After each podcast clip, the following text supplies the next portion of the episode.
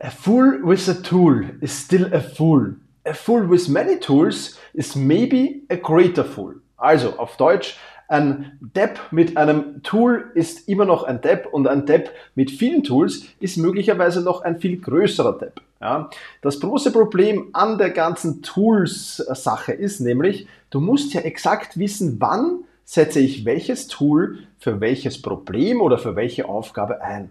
Und gerade wenn ich für ein Problem oder eine Aufgabe mehrere Tools brauche, dann ist es umso wichtiger, exakt zu wissen, was ich wofür einsetze. Und deswegen plaudern wir hier in dieser Podcast-Folge beziehungsweise in diesem Video über die richtige Tool-Strategie. Wie wir sie einsetzen, was die richtige Tool-Strategie ist, was das Ziel einer Tool-Strategie ist, wofür ich überhaupt Tools brauche, wie ich mich klipp und klar auch abgrenze zwischen den einzelnen Tools und ich werde natürlich am Ende dieses Podcasts auch meine Tool-Strategie vorstellen. Das alles gibt's und wir legen auch gleich. Partner dieser Podcast-Folge ist Brain Effect und da gibt's ab morgen Montag, den 12.09. 20% auf die gesamte Kategorie Wohlbefinden. Und in dieser Wohlbefinden-Kategorie steckt unter anderem drin das Daily Good Pulver mit 9 Milliarden freundlichen Darmbewohnern und drei Vitaminen für ein gutes Bauchgefühl eben. Der Bauch, der ist nämlich verantwortlich für die gute Laune. Du kennst das sicherlich, wenn der Bauch mal wieder aufgebläht ist oder wenn er grummelt, dann ist es mit der guten Laune nämlich schnell vorbei. Und Daily Good sorgt für glückliche Darmbakterien und bringt deine Körpermitte so auf natürliche Weise wieder zurück ins Gleichgewicht. Dafür sorgen eben diese 9 Milliarden Bakterienkulturen, die dich dabei unterstützen, oder besser gesagt deinen Bauch dabei unterstützen, die Verdauung auf natürliche Weise zu regulieren und das Ganze, kann ich dir aus persönlicher Erfahrung sagen, schmeckt ausgezeichnet. Mein absoluter Favorite ist das Daily Good Pulver Erdbeere, ähm, das es in der Früh gibt und als perfekter Smoothie zubereitet wird und ja, kann ich nur von ganzem Herzen empfehlen. Und wie immer bei Brain Effect gibt es natürlich auch noch was obendrauf, nämlich den digitalen Well-Being Coach. Ja, da steigerst du dein Wohlbefristen langfristig mit Hilfe von Expertentipps. Du brauchst einfach nur den QR-Code auf der Verpackung scannen und schon ist das 30-tägige Coaching per App für dich freigeschalten. Das alles, wie gesagt, gibt es jetzt bei Brain Effect in der Kategorie Wohlbefinden um 20% günstiger. Nutzt dazu einfach den Code Thomas oder den Link in den Show Notes. Und auf der Seite von Brain Effect findest du natürlich noch viele, viele weitere Informationen zu den tollen Produkten.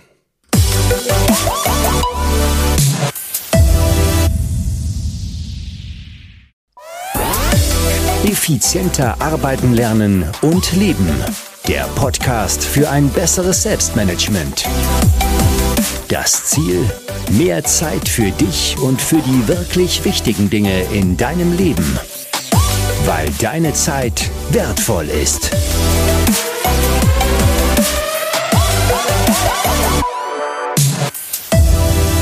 So, und damit legen wir auch schon los. Ähm, ich werde am Ende des Podcasts wie in den zukünftigen Podcast-Folgen auch ein wenig über meine Woche erzählen, über meine Learnings der Woche auch erzählen, über meine, ja, die vielleicht für dich auch spannend sein könnten, Erlebnisse der Woche erzählen. Da wird es jetzt nicht immer was geben, so spannend ist mein Leben jetzt da. Zum Glück sage ich jetzt nicht, aber ab und zu gibt es. Und heute habe ich natürlich etwas mitgebracht. Und wie immer der Hinweis, du findest die Timestamps zu den einzelnen Abschnitten dieses Podcasts auch in den Shownotes beziehungsweise in der Videobeschreibung und genauso alle Links habe ich dir da auch reingepackt. Ganz, ganz wichtig. Zunächst einmal, was meine ich überhaupt, wenn ich das Wort Tool verwende? Ja, das kannst du in vielerlei Hinsicht übersetzen. Das kann ein Programm sein, das kann eine App sein, das kann ein Werkzeug sein, ein Plugin sein, eine Extension sein, eine Erweiterung sein, was auch immer. Ja, es ist halt einfach irgendetwas, das mir zum Lösen einer Aufgabe hilft oder dass mir das Lösen einer Aufgabe erleichtert. Das ist so die Definition für mich.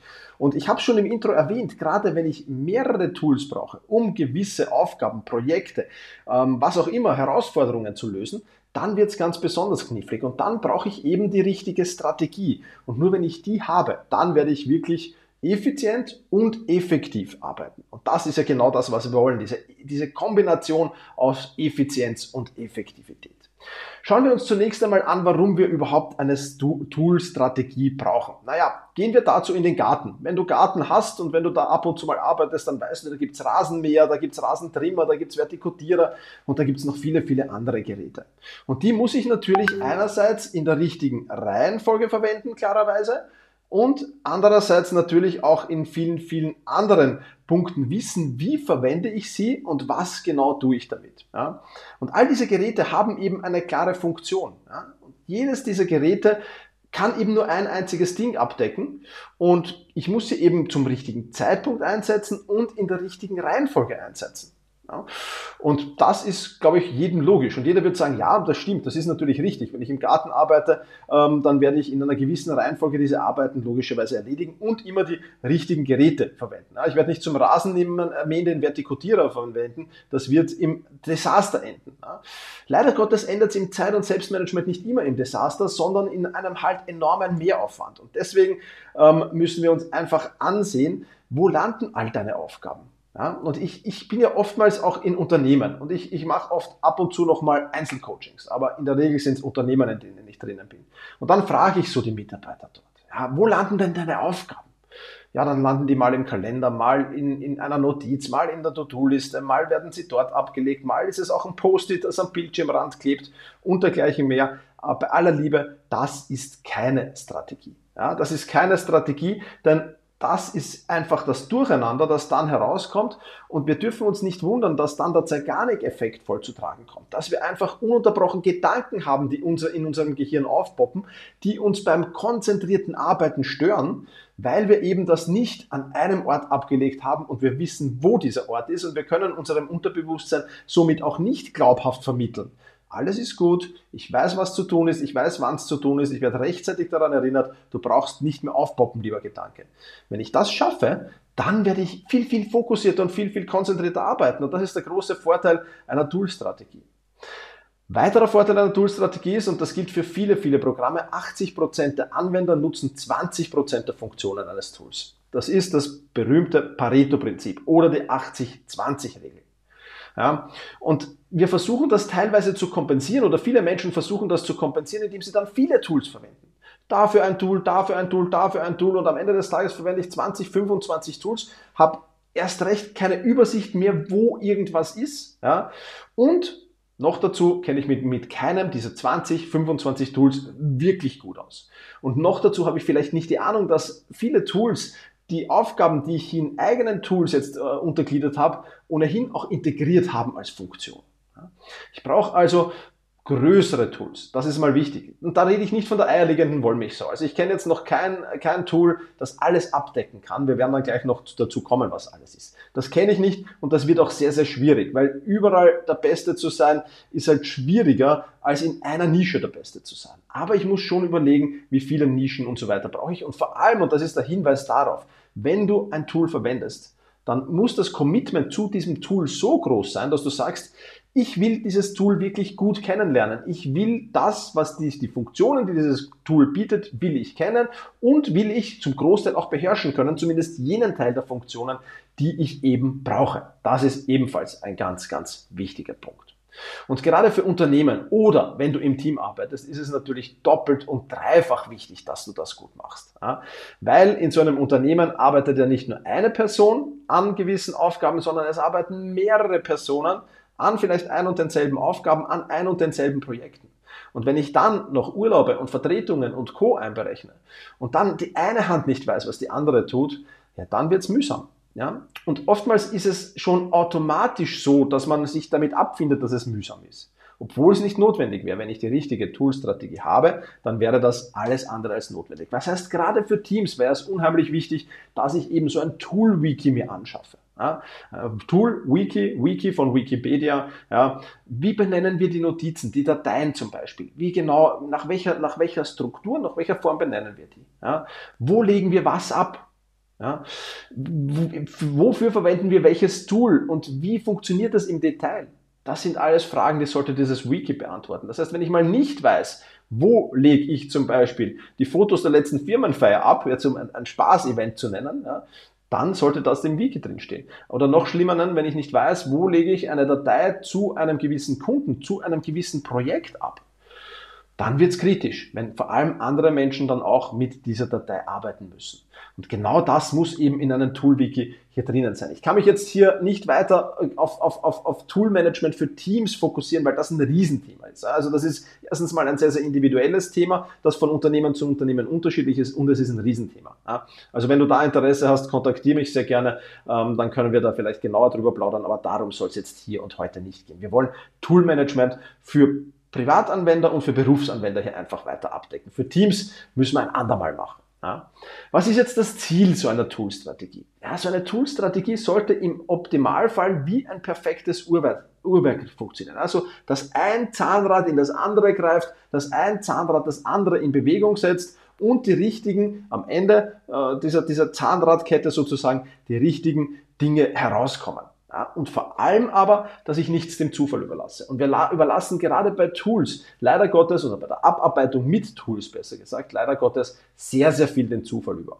Mal so, mal so, beim nächsten Projekt wieder anders. Und das führt dann eben meistens dazu, dass wir sehr, sehr lange nach Dingen suchen, dass wir sehr, sehr umständliche Workflows haben und dergleichen mehr. Das heißt, wir erschweren uns das Leben unheimlich. Um hier wieder die Metapher des Autos zu erwähnen, wenn du ja, nur den ersten und zweiten Gang eines Autos verwendest, dann wird das Getriebe erstens mal sehr, sehr schnell kaputt werden und du wirst langsam äh, vorankommen. Oder wenn du mit angezogener Handbremse äh, ein Auto in Bewegung setzt. Auch dann werden die Bremsen sehr, sehr schnell kaputt werden. Und das ist halt dann immer so, das bremst dich halt aus und irgendwann ist dieses Bremsen so stark, dass du sagst, verdammt, das ist nicht, ich will das nicht. Ja. Dabei könntest du es dir so viel einfacher machen, wenn du eben die richtigen Tools verwendest. Gibt es jetzt die perfekte Toolstrategie? Ja, auch eine Frage, die ich oft in Unternehmen vor allem gestellt bekomme. Und da ist meine klare Antwort nein. Zumindest habe ich sie noch nicht kennengelernt, noch in keinem einzigen Unternehmen. Aber man kann es schon sehr gut hinbekommen. Und wenn du es sehr gut hinbekommst, dann ist das schon wirklich sehr, sehr wertvoll. Ja? Die meisten Teams, die meisten Nutzer bekommen es eben ganz schlecht hin. In der Regel ganz, ganz schlecht hin. Ja? Und wir werden dann natürlich noch in meine Tool-Strategie reinschauen. Zunächst aber müssen wir jetzt mal überlegen, wofür brauchen wir überhaupt diese Tools? Ja, oder wofür brauche ich überhaupt ein Tool? Und ich habe jetzt hier wohlweislich, dass das jetzt nicht, nicht, nicht äh, vollumfassend sein kann, ein paar Dinge herausgekramt. Ja, ich brauche zum Beispiel Tools für meine Termine. Ich brauche ein Tool für meine Aufgaben. Ich brauche ein Tool für meine Notizen. Ich brauche ein Tool für meine Office-Aufgaben. Ja, also Word, Excel und Co. Ja, äh, wäre jetzt als Beispiel dazu erwähnen. Ich brauche ein Tool für Ablage. Ich brauche ein Tool für Kommunikation, vielleicht sogar für Teamkommunikation. Und dann, je nach Unternehmen, brauche ich natürlich Spezialtools wie CRMs, wie Datenbanken, wie für mein Business einfach geschaffene Tools. Da gibt es ja für jede Branche, für jede Nische dann auch noch Spezialtools. Für mich als Privatanwender wäre es das aber jetzt eigentlich schon. Termine, Aufgaben, Notizen, Office, Ablage, Kommunikation. Und vielleicht noch Spezialanwendungen, die ich privat halt brauche und verwende. Das wäre es schon wieder. Viel mehr ist es eigentlich gar nicht. Ja, und dann die Frage, wie viele Tools verwende ich, habe ich schon eingangs erwähnt. Je weniger, desto besser. Ja. Im Idealfall nur eines pro Aufgabengebiet. Also eines für die Termine, eines für die Notizen, eines für die Kommunikation und so weiter und so fort. Das wäre natürlich das absolute Optimum. Dass das nicht immer möglich ist, beweist auch meine Toolstrategie. Ich verwende teilweise auch zwei Tools für ein und dieselbe Aufgabe, aber dann, und das ist enorm wichtig, mit klaren Abgrenzungen, mit glasklaren Abgrenzungen. Wann verwende ich Tool 1 und wann verwende ich Tool 2? Ich werde gleich noch darauf eingehen. Ja. Und ich möchte hier mal meine, meine Tool-Strategie vorstellen. Wenn du das Video ansiehst, dann siehst du sie jetzt schon im Überblick. Ja. Für Termine verwende ich den Google-Kalender. Für Aufgaben verwende ich zwei Tools, TickTick und Meistertask. Für Notizen verwende ich zwei Tools, Evernote und GoodNotes. Für äh, Office verwende ich den Google Workspace. Für Ablage verwende ich zwei Dinge, nämlich Dropbox und Google Drive. Für Kommunikation und Teamkommunikation, da verwendet man in der Regel Google Meet. Gut, Privatkommunikation läuft dann wieder ein wenig anders. Und Spezialanwendungen, da ist das Tool meiner Wahl Notion zum Beispiel, wo ich meine Datenbanken und so weiter ablege.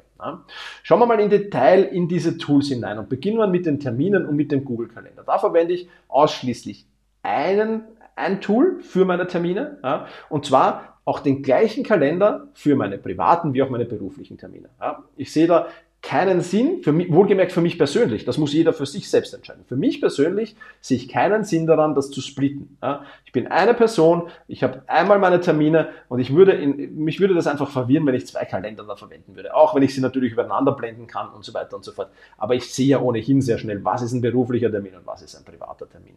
Insofern verwende ich da einen Kalender und ich verwende noch einen zweiten Kalender, nämlich für meine ideale Woche.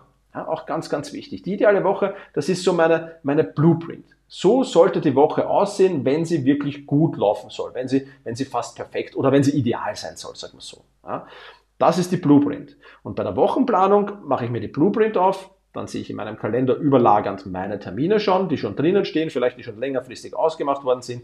Und dann versuche ich meine Aufgaben und meine restlichen weiteren Termine möglichst nah an diese Blueprint heranzubringen. Ja, das ist ein Thema für ein anderes, äh, anderes Video beziehungsweise einen anderen Podcast, beziehungsweise kannst du da dir auch die Wochen- und Tagesplanungs-Challenge ansehen. Ähm, die gibt's kostenlos in der Mangold Academy, falls du da schon Mitglied bist. Falls noch nicht, sehr, sehr gerne werden. Dort kannst du dir genau, erzähle ich dir genau, wie du aus dieser, wie du diese Blueprint erstellst und wie du dann daraus deine ideale Woche machst und wie du der Woche für Woche so nahe wie möglich kommst. Ja? 100% ist es bei mir noch nie passiert, ich erzähle das immer wieder. Wird es wahrscheinlich auch nie passieren, dass ich 100% diese Blueprint erreiche, aber selbst wenn ich sie nur zu 90 oder 85% erreiche, ist das schon absolut gut und bin ich hochzufrieden. Ja, also das sind die beiden Kalender dafür. Dann zu meinen Aufgaben. Da verwende ich jetzt das erste Mal zwei Tools, nämlich TickTick und Meistertask. Ja.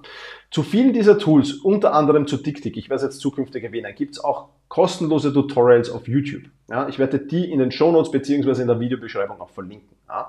Also zu TickTick, da sind zum Beispiel meine persönlichen Aufgaben drin, also alle Aufgaben, die ich zu machen habe. Nicht meine privaten, sondern auch, nicht nur meine privaten, sondern auch meine beruflichen. Also alles, was ich alleine erledigen muss sozusagen. Das ist in TickTick drinnen. Und dann verwenden wir im Team Meistertask. Für mich das beste Team-Kollaborationstool, das am Markt ist. Zumindest momentan natürlich. Das kann sich natürlich immer wieder ändern. Klar, einige Tools kommen neu auf den Markt, einige werden besser, einige verschlechtern sich. Meistertask ist für mich das beste Team, ähm, ja, Aufgabenerledigungstool sozusagen, das es am Markt gibt, weil es einfach einfach gestaltet ist, weil es das kann, was es können soll und weil es wirklich effizient damit zu arbeiten ist und auch effektiv damit zu arbeiten ist. Ähm, und das ist wirklich etwas, was extrem, extrem wertvoll ist für mich. Und Meistertask verwenden wir im Team. Also mit meinen beiden Mitarbeitern, mit äh, teilweise auch Freelancern, wenn die, wenn die länger in einem Projekt dabei sind, dann auch die. Und da wird all, da sind alle Aufgaben drinnen, die im Team abgearbeitet werden. Und das ist für mich eine schöne Ergänzung. Ja, es ist ein zusätzlicher Arbeitsschritt. Ich muss dann die Aufgaben, die im Team für mich anliegen, nochmal im TickTick übertragen. Ähm, oder umgekehrt halt. Ja. Also das ist dann halt ein zusätzlicher Arbeitsschritt, aber für mich macht der nichts aus, weil diese Trennung für mich einfach sehr, sehr wertvoll ist und weil ich einfach TickTick sehr schätze als privaten Aufgabenmanager und Meistertask sehr, sehr schätze als Team-Kollaborationstool und beide haben ihre Stärken genau in dem Bereich, in dem ich sie verwende. Ja. Es wird aber nie eine Teamaufgabe natürlich bei mir in TickTick stehen, hat ja keinen Sinn, weil darauf hat mein Team keinen Zugriff. Ja. Ähm, das ist ganz klar. Also da ganz klar auch die Abgrenzung gegeben. So, dann haben wir als Notiztools ja, Evernote und GoodNote. Ja. Evernote ist das Sammelbecken für alle meine Notizen. Da kommt alles rein, was ich irgendwie in irgendeiner Form ablege. Und GoodNotes ist halt das Ding für das iPad, ja, für mein iPad, für den Apple Pencil hier. Dann kann ich hier handschriftlich meine Dinge draufschreiben in GoodNotes. Das mache ich sehr, sehr gerne. Ähm, vor allem, weil es zum Brainstormen sehr, sehr schön ist, aber auch bei anderen Gelegenheiten wie Meetings schreibe ich dann handschriftlich oft mit. Ähm, dazu muss ich aber sagen, dass die meisten Dokumente, die abgeschlossen werden, entweder dann ähm, ja, nicht mehr benötigt werden und in den Papierkorb zugeführt werden ja, oder eben in Evernote transferiert werden. Das heißt, die Endstation ist dann für alle abgeschlossenen Dokumente in GoodNotes ebenfalls Evernote. Ganz, ganz wichtig. Ja. Also das ist so äh, auch eine klare Abgrenzung wieder und ein klarer Workflow dahinter, dass am Ende des Tages alles, was bestehen bleiben soll, doch dann in Evernote landet. Gut, dann haben wir schon den Google Workspace Office, Office Aufgaben, ja, dann verwende ich halt Google Sheets, Google Docs äh, und so weiter und so fort. Alternativ dazu Excel, die Microsoft-Welt, Excel, Word, äh, PowerPoint und dergleichen mehr. Ja, also da verwenden wir im Team halt Google Workspace. Privat und beruflich nutze ich das. Das ist relativ einfach zu trennen. Durch meine private Google-E-Mail-Adresse und durch meine berufliche Google-E-Mail-Adresse ist das sehr, sehr schön getrennt. Und damit habe ich auch hier klare Abgrenzung äh, zwischen diesen beiden Bereichen. Dann Ablage Dropbox und Google Drive. Ja, Dropbox war bisher meine private Ablage, Google Drive war unsere berufliche Ablage. Wir werden jetzt wahrscheinlich alles umstellen auf Dropbox Only. Äh, wir machen gerade einen Testlauf so ein bisschen ähm, und wenn der sich als positiv erweisen sollte und wenn mein Team auch positives Feedback dazu gibt, dann werden wir äh, Dropbox für Teams verwenden, weil Dropbox für mich halt einfach intuitiver besser ist. Ich weiß nicht warum, ich fühle mich einfach in der Dropbox wohler und ich hoffe mein Team zukünftig auch. Und falls dem so ist, dann äh, werden wir auf Dropbox Only umsteigen, aber auch hier wieder mit klaren Abgrenzungen. Mein privater Bereich in Dropbox und der berufliche Bereich dann in Dropbox. Das, was jetzt eben durch Dropbox und Google Drive getrennt ist, ganz klar, eins privat, eins beruflich, ist dort eben ebenfalls getrennt.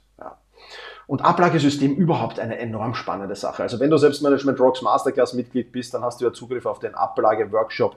Äh, kann ich dir nur empfehlen, die regelmäßig zu erneuern, beziehungsweise regelmäßig zu restaurieren zumindest. Erneuern meistens die bessere Variante, weil da, war, da mit der Zeit sehr, sehr viel Schrott liegt und sehr, sehr viel Ballast auch herumliegt, der sehr, sehr viel Energie auch absaugt und sehr, sehr viel Zeit auch kostet am Ende des Tages. Das heißt, versuche hier wirklich das möglichst schmal zu halten. Das vielleicht noch als kleiner Tipp hier am Rande. Gut, dann haben wir Teamkommunikation bzw. Kommunikation. Die Teamkommunikation läuft bei uns über Google Meet in der Regel, beziehungsweise Anruf, Telefonanruf, also das machen wir schon noch. Videoanruf dann auch manchmal über Google Meet, ja, ganz klar ähm, oder über, über diverse, äh, wie nennt man das, Chat-Abteilungen ähm, in Google Meet. Jetzt weiß ich, fällt mir gar nicht der Begriff ein, aber du weißt, was ich meine. Ja. Und ähm, ja, privat sind dann halt Messenger-Dienste auch angesagt, ganz klar. Ja. Aber ich versuche äh, beruflich so viel wie möglich über Google Meet abzudecken. Alles geht natürlich nicht, weil wenn du mit Freelancern arbeitest, verstehe ich auch, die wollen jetzt nicht von, von 100 Kunden 100 verschiedene Team-Kollaborationstools verwenden oder Kommunikationstools verwenden. Die sagen dann meistens recht strikt, das ist es, wo wir kommunizieren können und das machen wir dann auch. Das kann dann halt sein, dass das auch über WhatsApp, über Telegram oder über einen anderen äh, Messenger-Dienst ist ist jetzt für mich nicht optimal, aber muss halt manchmal sein, vor allem wenn man auf gute Freelancer zurückgreift, dann äh, muss man da halt auch den nötigen Freiraum diesen Freelancern lassen. Deswegen vermischt sich das manchmal, finde ich weniger gut natürlich, ja, ganz klar, aber äh, es ist einfach so und damit muss man auch leben und das Beste draus machen. Und dann Spezialanwendungen, das wäre jetzt in meinem Fall zum Beispiel Notion. Ja, auch zu Notion habe ich ein riesengroßes Tutorial, genauso wie übrigens zu Meistertask und zu GoodNotes. Ich, ich verlinke dir einfach alles in, den, in der Videobeschreibung oder in den Show Notes. Ähm, ja, da ist mein CRM drin, da sind meine Datenbanken drin, da sind meine Re Redaktionspläne drinnen und vieles, vieles mehr. Auch das nutze ich sehr, sehr gerne, weil es einfach für mich intuitiver zu verwenden ist und weil es einfach eine, eine, eine Datenbank ist, die ein bisschen über Excel hinausgeht, beziehungsweise über Google Sheets hinausgeht, wo man weit mehr machen kann und wo man das einfach intuitiver auch im Team übrigens machen kann. Also auch mein Team verwendet für diese äh, Anwendungen natürlich Notion und das ist etwas, was sehr, sehr interessant ist, weil es eben die Arbeit verschnellert und erleichtert. Natürlich kann man das mit anderen Tools auch anbinden. Ich könnte jetzt sagen, ich lasse Notion weg und mache alles in, in, in Excel oder in Google Sheets oder wo ich immer. Ja, klar ging das. Aber der Workflow in Notion ist halt einfacher. Und deswegen lohnt sich halt dann auch, okay, ich erlerne einmal diese Anwendung. Ja, das, deswegen habe ich auch dieses Notion-Tutorial gemacht. Einerseits natürlich für meine Mitarbeiter, denn das heißt, ich kann denen sagen, schau dir das an, lerne es, behirne es und dann arbeiten wir damit. Ähm, und andererseits natürlich auch äh, für, für alle da draußen, die das verwenden wollen, weil es einfach ein cooles Tool ist. Aber ich muss mich mit diesem Tool und gerade Notion ist das perfekte Beispiel einfach dafür. Viele Tools sind recht intuitiv. Also Meistertask ist sehr, sehr intuitiv. Ja, da gibt es auch Funktionen, die sind ein wenig versteckt, aber in der Regel hast du Meistertask recht schnell heraus, wenn du dich ein bisschen damit beschäftigst. Bei Notion glaube ich das nicht. Ja, also bei Notion, wenn du dich nur ein bisschen damit beschäftigst, wirst du es nicht heraus haben. Und deswegen ist es gerade da wichtig, halt viel, viel zu lernen und sich viel, viel anzusehen. Ja. Soweit also ein bisschen mein Setup. Und jetzt musst du dir natürlich ein paar Fragen dazu stellen, zu deinem Setup. Ja, kenne ich die Funktionen meiner Tools, wäre da zum Beispiel so eine Frage. Oder welches, für welches Tool verwende ich wofür? Ja, wo, wo liegt also die klare Abgrenzung von Tool A zu Tool B ja, zum Beispiel?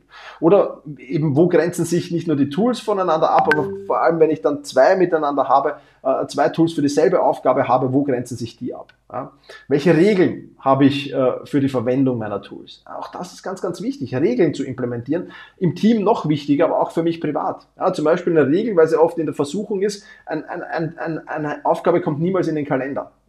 Und eine Notiz kommt auch niemals in den Kalender oder niemals auf die To-Do-Liste, sondern dorthin, wo es hingehört. Oder ich verarbeite zum Beispiel die Inbox meiner, meiner in Evernote verarbeite ich bis auf die Notizen, mit denen ich noch aktiv arbeiten will, werden die alle aus der Inbox raus verschoben am Freitag. Also das sind so Regeln, Workflows, die sehr ganz spannend sind.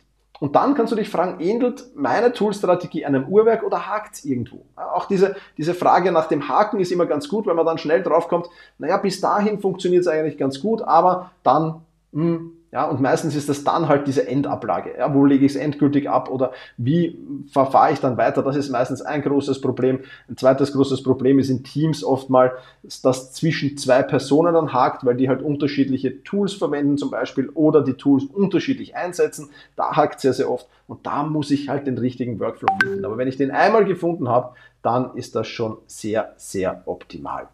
Jawohl. Gut, bevor wir zum nächsten Teil übergehen, ähm, freue ich mich, wenn du Fragen dazu hast. Hinterlass mir einen Kommentar oder schick gerne eine E-Mail. Ebenso, wenn du Feedback, Themenwünsche oder Kritik hast, an team.thomas-mangold.com. Ja, wenn dir dieser Podcast gefällt, dann bewerte den Podcast sehr gerne auf Spotify, Apple Podcasts und äh, Apple Podcasts und Co.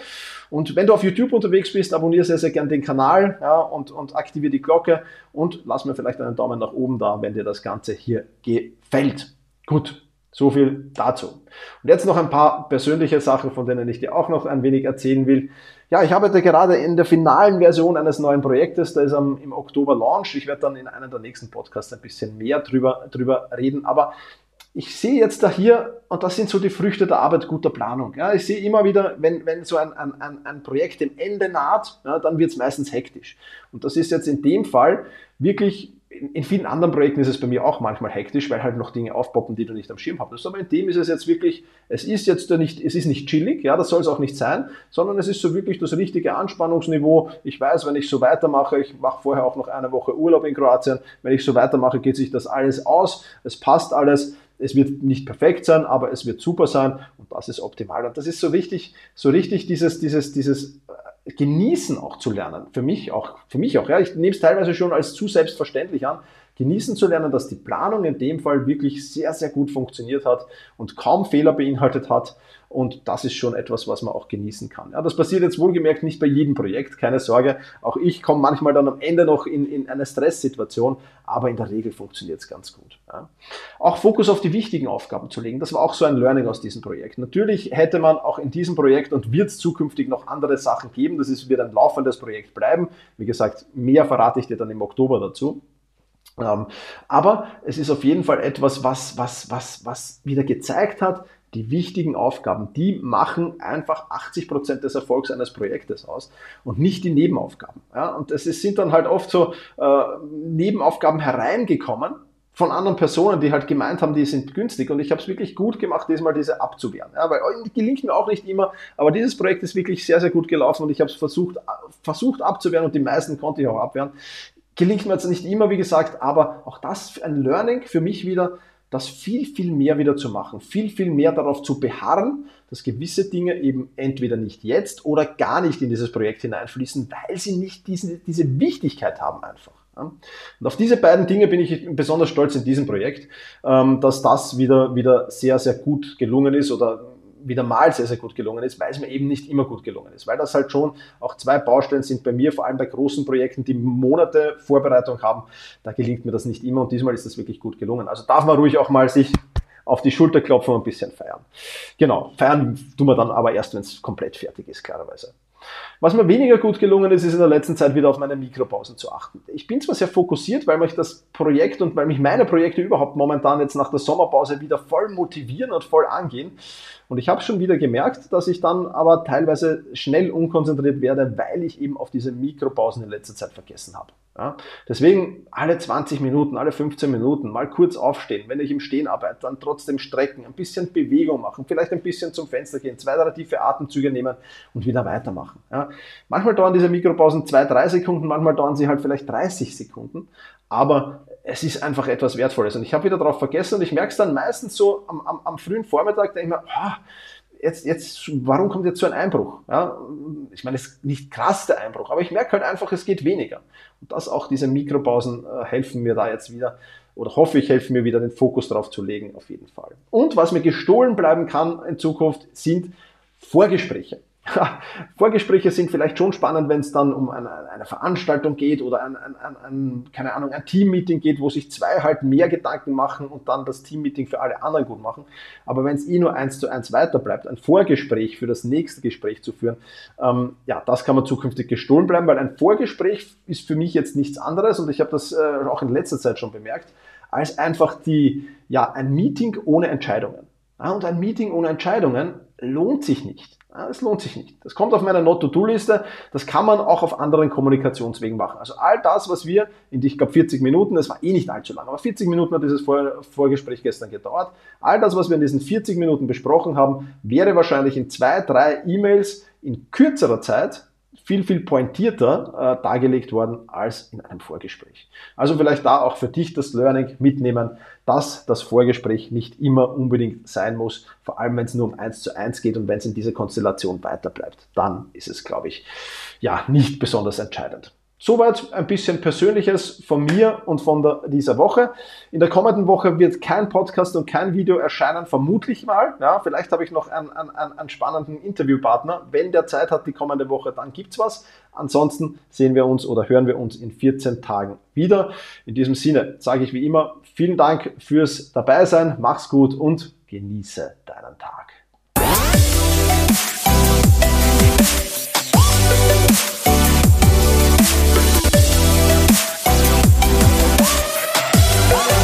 Bye.